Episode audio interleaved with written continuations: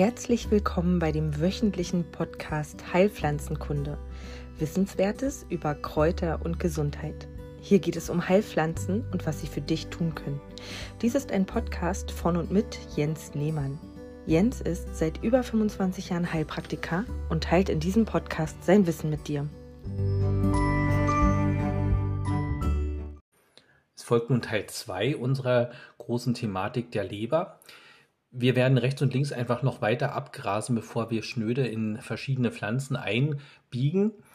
Zum einen möchte ich euch heute ein großes Denkkonzept mitgeben.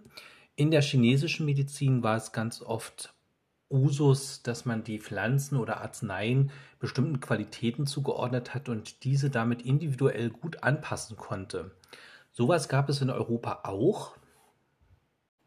In unseren Breiten nannte sich diese Lehre Säftelehre oder Humoralpathologie.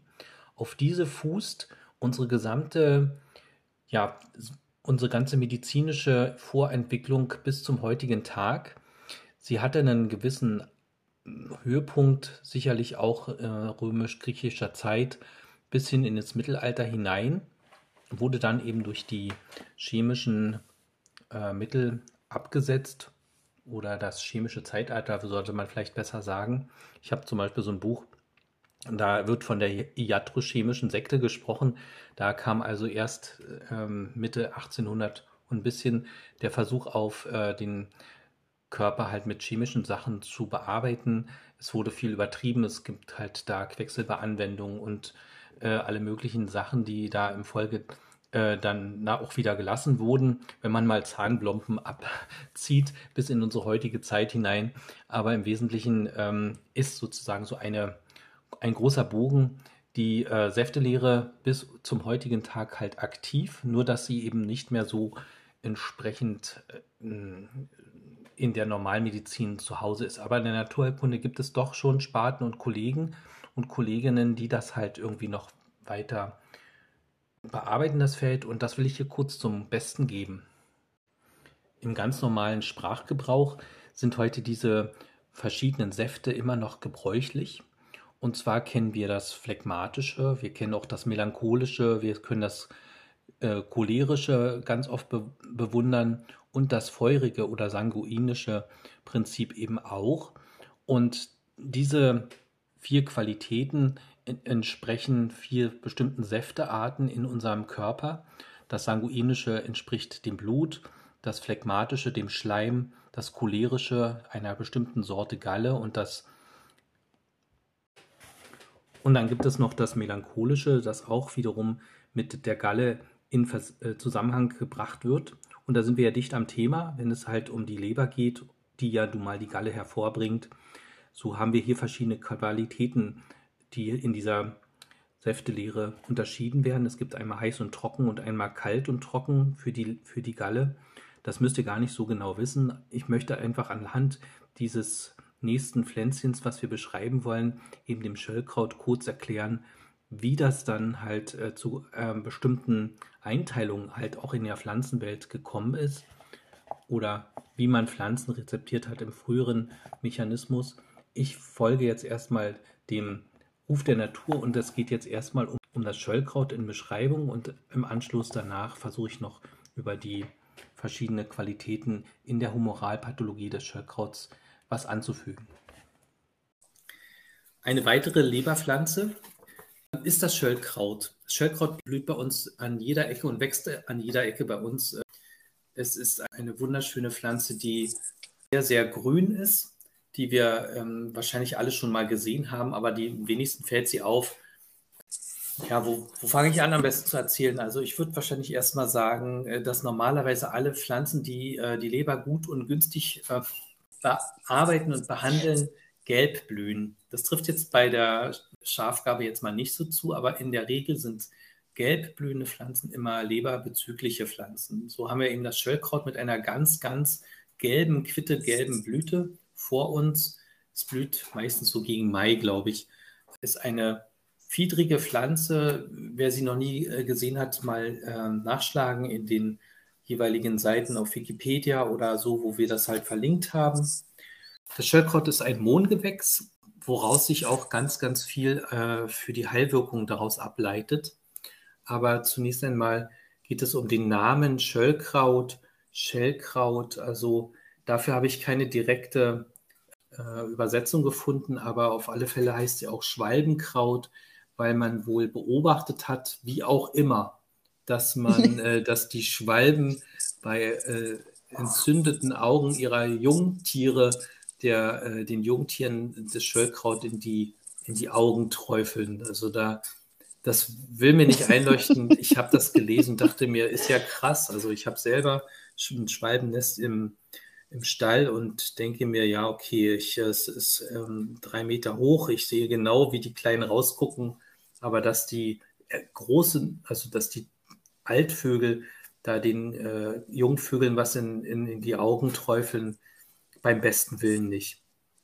Aber wir hatten schon im Thema Leber äh, ja festgestellt, dass die Leber im Chinesischen auch zu den Augen hin öffnet. Das heißt, der Augenbezug oder der Organbezug zu den Augen ist definitiv vorhanden. Und so kann man eben einerseits festhalten, die Leberpflanzen sind oft gelbblühend und zum anderen alle Pflanzen, die äh, Vogelnamen im, im Namen haben, wie Vogelknöterich oder Vogelbeeren, ähm, Habichtskraut, haben eine, oder eben das Schwalbenkraut, ne, das Schöllkraut, haben eine Augenwirkung und somit eigentlich auch eine äh, Wirkung auf die Leber, je nach Stärke natürlich. Also ich würde jetzt hier das Schöllkraut als sehr heilkräftig für die Leber ansetzen. Der lateinische Name des Schöllkrautes heißt Chilidonium majus, obwohl ich eigentlich, majus ist ja das große Schöllkraut. Ähm, ich kenne gar kein kleines. Ne? Also vielleicht gibt es das in anderen Ländern, aber in Deutschland eigentlich nicht. Da gibt es immer nur das große. Und ähm, Chilidon heißt tatsächlich Schwalbe auf äh, Griechisch. Und äh, somit ist das sozusagen das große Schwalbenkraut in, in deutschen Worten.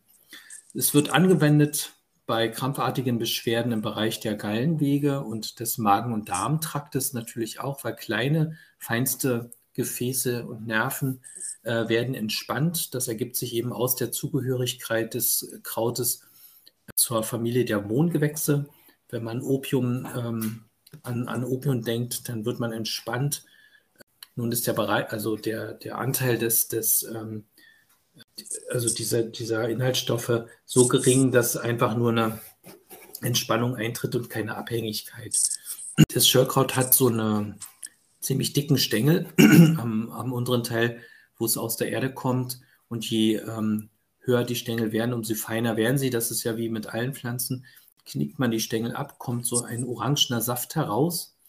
Und ähm, dieser ist eben dann auch der Anteil, der eben letzten, oder dieser Saft macht eben auch Eiweißauflösung für verschiedene Strukturen möglich. Ältere äh, Leute wissen sich zu helfen bei Warzen, die Warzen anzukratzen, diesen Saft hineinzugeben. Dann erfolgt meistens ein kurzes Brennen. Das ist sehr unangenehm, je nachdem, wo die Warze halt ist.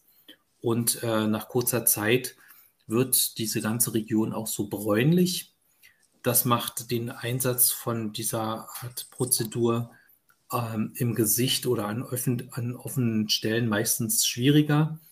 Ähm, es soll dazu führen, dass die Warzen kleiner werden. Habe ich so jetzt noch nicht so oft erlebt. Ich äh, habe mehrere Kinder und auch dort ähm, gab es immer die ein oder andere Warze und letzten Endes hat eigentlich immer gut geholfen, wenn ich äh, zu jemandem gegangen bin, der die Warzen bespricht das äh, gibt es eigentlich in jedem Dörfchen, in jeder kleineren ländlichen Region gibt es immer jemanden, der das kann. Das ist die traditionelle Art. Aber weiß man sich in der Stadt nicht anders zu helfen, dann äh, sollte man es auf alle Fälle mit dem Schöllkraut probieren. Das ist sehr, sehr prominent. Es wird immer sehr, sehr schnell im, im Frühling sehr grün und bleibt auch bis in den Winter hinein sehr grün. Wenn der erste Schnee fällt, sieht man trotzdem die grünen Blätter immer noch so kurz da niederliegen.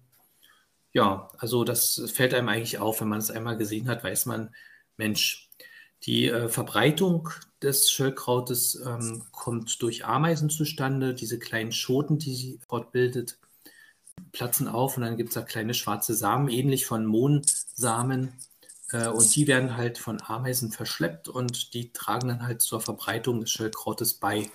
Hat man also Schöllkraut im Garten, kann man davon ausgehen, dass man auch Ameisen hat, aber welcher Garten hat keine Ameisen? Also es sei denn Steingärten mit viel Beton. Ähm, aber selbst das ist nicht ganz sicher. Ja, weiter geht es in den Anwendungen für das Schöllkraut. Es geht ein bisschen hin und her manchmal. Wir hatten eben diese Eiweißauflösung und damit ist eben auch gemeint, dass es Kristallstrukturen äh, gibt, die so ein bisschen aussehen wie, wie Eiweiße oder aus Eiweißen gebildet werden. Das können äh, Gallensteine sein, aber das können auch Nierensteine sein. Ähm, es gibt eben die Chance, dass die, dass die so ein bisschen angeraut werden und dadurch ein bisschen besser abtransportiert werden können. Würde ich auf alle Fälle zu Rate ziehen. Auch Viren und Bakterien sind ja Eiweißstrukturen. Auch hier äh, kann man davon ausgehen, dass das ähm, Schöllkraut gut wirksam ist äh, und ähm, gegen Viren vorgeht. Bakterien sowieso. Äh, Bakterien sind ja Kleinstlebewesen. Viren stehen ja im Verdacht, äh, A zu, zu existieren und B ähm, sich einzuschleusen in Zellen. Ähm, ich mache jetzt nicht die Diskussion auf, was äh, eine Vire ist oder was nicht. Das ist sehr strittig. Also ähm, in dem Bereich, in dem ich, äh, also in dem ich gelernt habe, gibt es Viren. Und ich würde auch äh, jetzt hier erstmal davon ausgehen, dass wir Viren klassifizieren können und eben auch damit abtöten können ja, Warzen sind letzten Endes auch nur Viren, also wird über Virus übertragen. Ja, Polypen der Nase wäre noch eine Variante zu, zu probieren, aber ähm, da bin ich ganz ehrlich, da habe ich ähm, eher nur bei Erwachsenen irgendwie einen Erfolg gesehen und wenn überhaupt, Kinder müssten dafür so viel Zeit aufwenden und sehr viel Mühe auf sich nehmen. Also ähm, wer Kinder hat, weiß, das klappt eigentlich nicht. Da bleibt halt meistens der Gang zum Homöopathen oder zum Chirurgen äh, dann doch unumgänglich.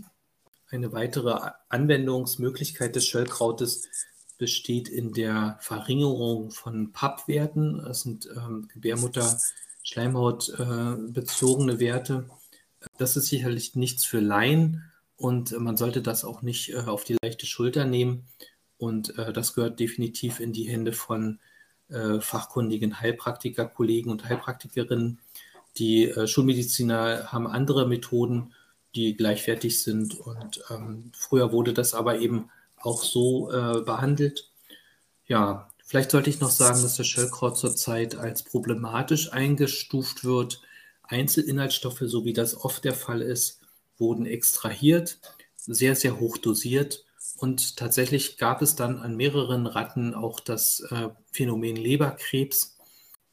Das soll es geben und äh, davor wird ihm gewarnt, sodass eben das Einsetzen von Schöllkraut im Moment sanktioniert ist, also auf eine bestimmte Tagesmenge herabgesetzt wurde. Da kann ich als Pflanzenerkundler nur mit dem Kopf schütteln und denken, ähm, das sind eben äh, im Prinzip fiktive Sachen.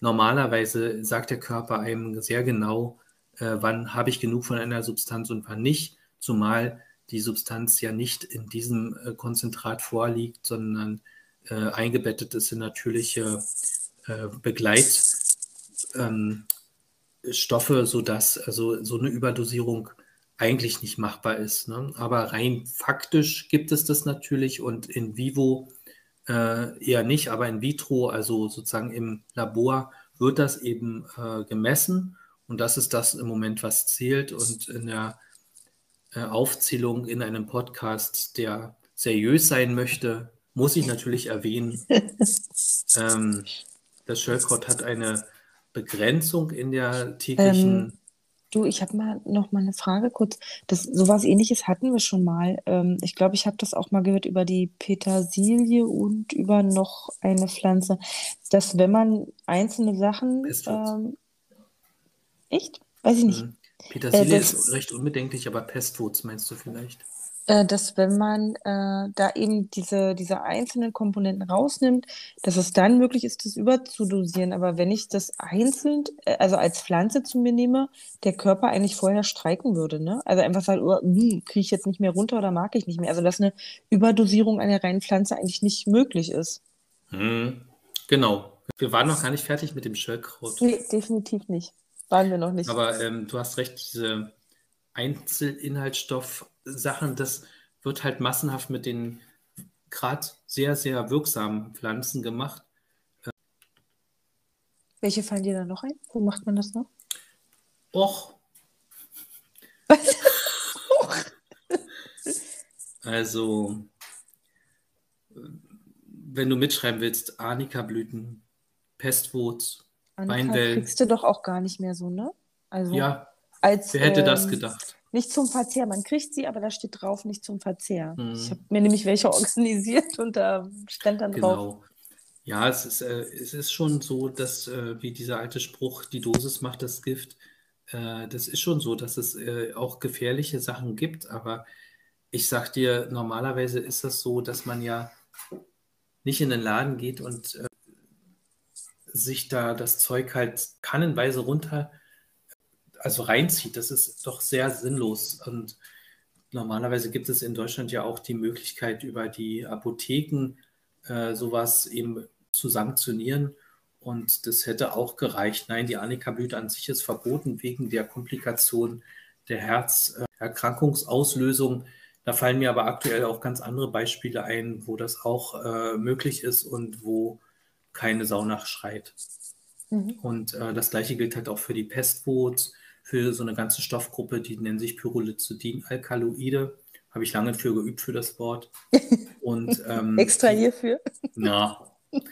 ähm, und die sind halt in den Raublattgewächsarten vorhanden. Weinbell hat davon auch ganz viel. Borage, ähm, Ochsenzunge, Natternkopf kriegt man schon gar nicht, überhaupt nicht in der Apotheke. Aber äh, die enthalten das, enthalten das eben, aber auch in der Pestwurz ist das drin. Und äh, diese Alkaloidgruppe ist nicht ganz ohne, das stimmt. Aber ähm, einerseits gibt es Zuchterfolge äh, von, von Heilpflanzen, wo diese Alkaloide sehr, sehr in den Hintergrund gezüchtet wurden. Ähm, aber als ähm, aufgeklärten äh, Pflanzenerkunder, zu dem ich äh, mich zähle, bin ich der Meinung, dass die Alkaloide natürlich eine gewisse Heilwirkung auch mitbringen und äh, damit auch äh, natürlich nützlich sind und nicht nur Begleitwerk oder störendes, ähm, äh, störendes Zeug in der Pflanze darstellen. Also das ist immer so eine Sache, wenn man, wie eine Anschau Anschauungssache, wenn man eben der Meinung ist, dass eben das Natürliche, äh, was so vorkommt, einem auch schaden kann. Naja, dann bitte. Nur das Chemische ist sicher, also äh, da muss man halt eben immer so ein bisschen weghören, wenn man es äh, naturerkundlich betrachtet. Ja, dann gibt es natürlich die äh, verbotenen Pflanzen für die Psyche. Das ist also die äh, Kava-Wurzel, die ist verboten worden. Die hatte sogar eine Einstufung zur mittelschweren Depression bis schweren Depression, war sehr wirksam. Unter fadenscheinigsten Be ähm, Behauptungen wurde die ähm, aus dem Verkehr gezogen. Es hat sich dann als null und nichtig erwiesen. Aber für die Neuzulassung ist dann kein Geld vorhanden. Die Neuzulassung von diesen Pflanzen bedarf sehr viel Geld, Forschungsaufwand. Und das haben naturheilkundlich arbeitende Firmen nicht in dem Maße, wie das die Pharmafirma hat. Das gleiche gilt auch für die Rauwolferwurzel, für die Schlangenwurzel. Äh, sehr, sehr wirksam für, den, äh, für die Regulierung des Blutdruckes, insbesondere des diastolischen. Und ist eben im Moment nur verschreibungspflichtig zu bekommen. Also nur der schulmedizinische Kollege darf das verschreiben, aber der hat ja keine Ahnung davon. Der wie, wie, krass, wie krass ist das denn? Also ich würde mir nie anmaßen, einen Beta-Blocker zu verschreiben, mhm. weil ich davon einfach keine Ahnung habe. Und das Gleiche unterstelle ich mal von, den, von mir aus heraus den Kollegen auf der schulmedizinischen Seite. Die haben keine Ahnung, die fahren am besten mit ihren chemischen Blutdrucksenkern. Das kennen die, das wissen die, wie das geht. Die würden nicht und nimmer so eine, nie und nimmer so eine unsichere ähm, Tinkturvariante bevorzugen. Naja, so bleibt das eben äh, in ärztlicher Hand und faktisch für uns ist das eben raus aus dem Arzneischatz. Mhm. Ähm, ja, das ist es soweit erstmal ähm, zu diesen verbotenen, äh, also oder nicht mehr zu bekommenen Pflanzen. Ähm, ich will noch ganz kurz äh, zurück zum Schöllkraut kommen. Im Wesentlichen äh, ist eigentlich soweit alles gesagt. Die äh, Schmerzstillung will ich nochmal in den Vordergrund äh, rücken. Das kleine Alkaloid, was da drin ist, Chilidonin heißt das. Ähm, Hast du noch nicht so oft geübt? Ja, genau, habe ich noch nicht so oft geübt. Ähm, das äh, wirkt dämpfend auf das zentrale Nervensystem und damit eben ist es schmerzstillend in gewissem Maße. Natürlich ist das nicht so stark wie ein Aspirin oder wie eine Ibuprofen, aber äh, es gibt ja auch Leute, die das nicht vertragen und da wäre das eine probate Methode, das mal so rum zu versuchen. Ja.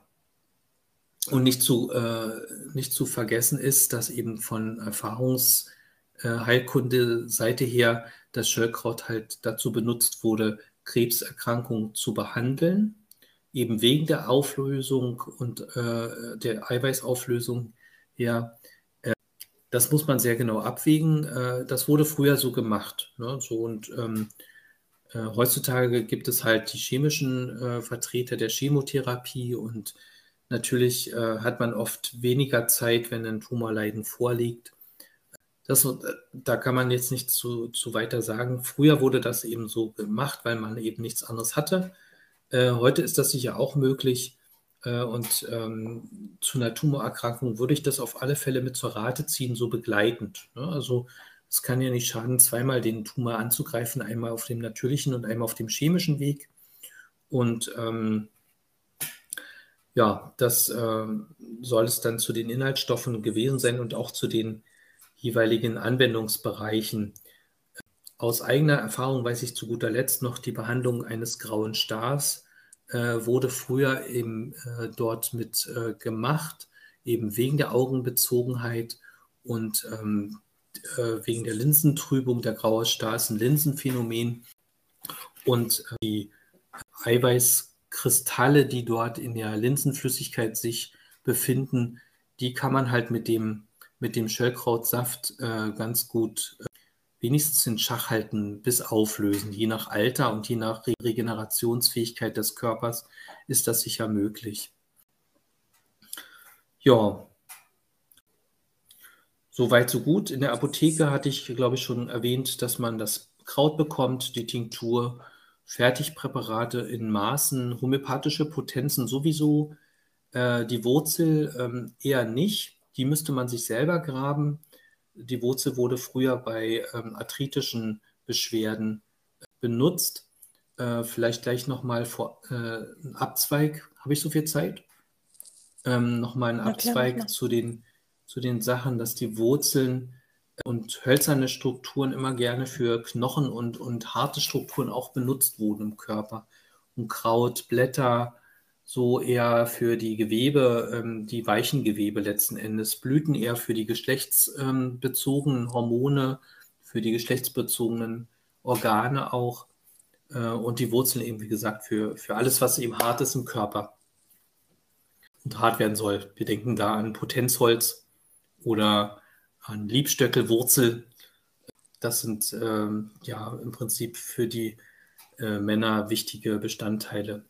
Oder Johimberinde äh, für die Behandlung von äh, Prostatabeschwerden und damit verbundenen Erektionsstörungen. Wie, wie heißt das Ding? Hast du da Bedarf? Äh, Johimberinde. Johimbe. Das ist eine afrikanische Pflanze. Klingt toll. Mit, so ein bisschen wie jo Jorinde und Joringel. Äh, mit Y vorne. Johimbe. Johimbe. Mhm. Mhm. Und jetzt nochmal zurück zum Anfang. Da ging es ja um die Humoralpathologie. In der Leber gibt es ja verschiedene Sorten der Galle. Es gibt einmal eine gelbe Galle und einmal eine schwarze Galle. Die gelbe Galle ist heiß und trocken und die bildet dann, wenn sie im Über Maß vorhanden ist, die sogenannten Choleriker aus. Die kennen wir ja alle. Wir stehen irgendwo an einer äh, Kaufhallenschlange und plötzlich gibt es jemanden, der total explodiert. Dem ist es auch im Kopfbereich schon anzusehen. Er kriegt einen roten Kopf und schreit eventuell rum, so aus heiterem Himmel. Da steigt plötzlich eben Energie nach oben und kann nicht wirklich festgehalten werden vom Körper. Und hier gibt es eben das Schöllkraut als Beispiel für eine adäquate Behandlung eben der Leber. Hier kann das Schöllkraut einfach die Wärme nach unten ableiten und der Mensch ist nicht mehr so cholerisch, Natürlich gelingt das nicht mit der ersten Tasse Schöllkrauttee, das ist ja meistens doch klar. Aber wenn man es längere Zeit anwendet, werden diese Choleriker ruhiger und einfach ein bisschen angenehmere Zeitgenossen. Mehr will man ja meistens gar nicht, denn sich mit jemandem so zu streiten, ist meistens sowieso sehr unfruchtbar und das möchte man einfach nicht. Das Schöllkraut hat in der Säftelehre zwei verschiedene Qualitäten. Einmal wärmt es und einmal eröffnet es. Und das ist, ist jeweils der gleiche Zusammenhang. Es leitet eben durch die Wärme die Flüssigkeiten ab, die Gefäße werden größer und alles, was sozusagen vorher an Stau da war, wird entsprechend abgeleitet und ausgeleitet. Dass das Schöllkraut halt erwärmt, sieht man ja eben an dieser gelben Blüte, die für uns ja auch die Art Sonne oder Wärmequelle darstellt. In den weiteren Folgen jetzt, die wir dann eben nächste Woche, übernächste Woche veröffentlichen werden, gibt es andere Vertreter, eben die Pfefferminze, die ja eben eine bläuliche Blüte hat und das Blau für uns nicht nur am Wasserhahn erkenntlich, doch eher was mit Kühlen oder Kühle zu tun hat. Und darüber werden wir uns dann eben nächste Woche unterhalten. Macht's gut, schön, dass ihr wieder dabei wart. Bis bald. Dies war der Podcast Heilpflanzenkunde. Wissenswertes über Kräuter und Gesundheit. Weitere Angebote und Informationen findet ihr in den Shownotes und unter www.pflanzenpraxis.com. Wenn du Fragen an Jens hast, schreib gerne eine E-Mail an kleinekräuterkunde.yahoo.com. Danke fürs Zuhören und empfehle diesen Podcast gerne weiter.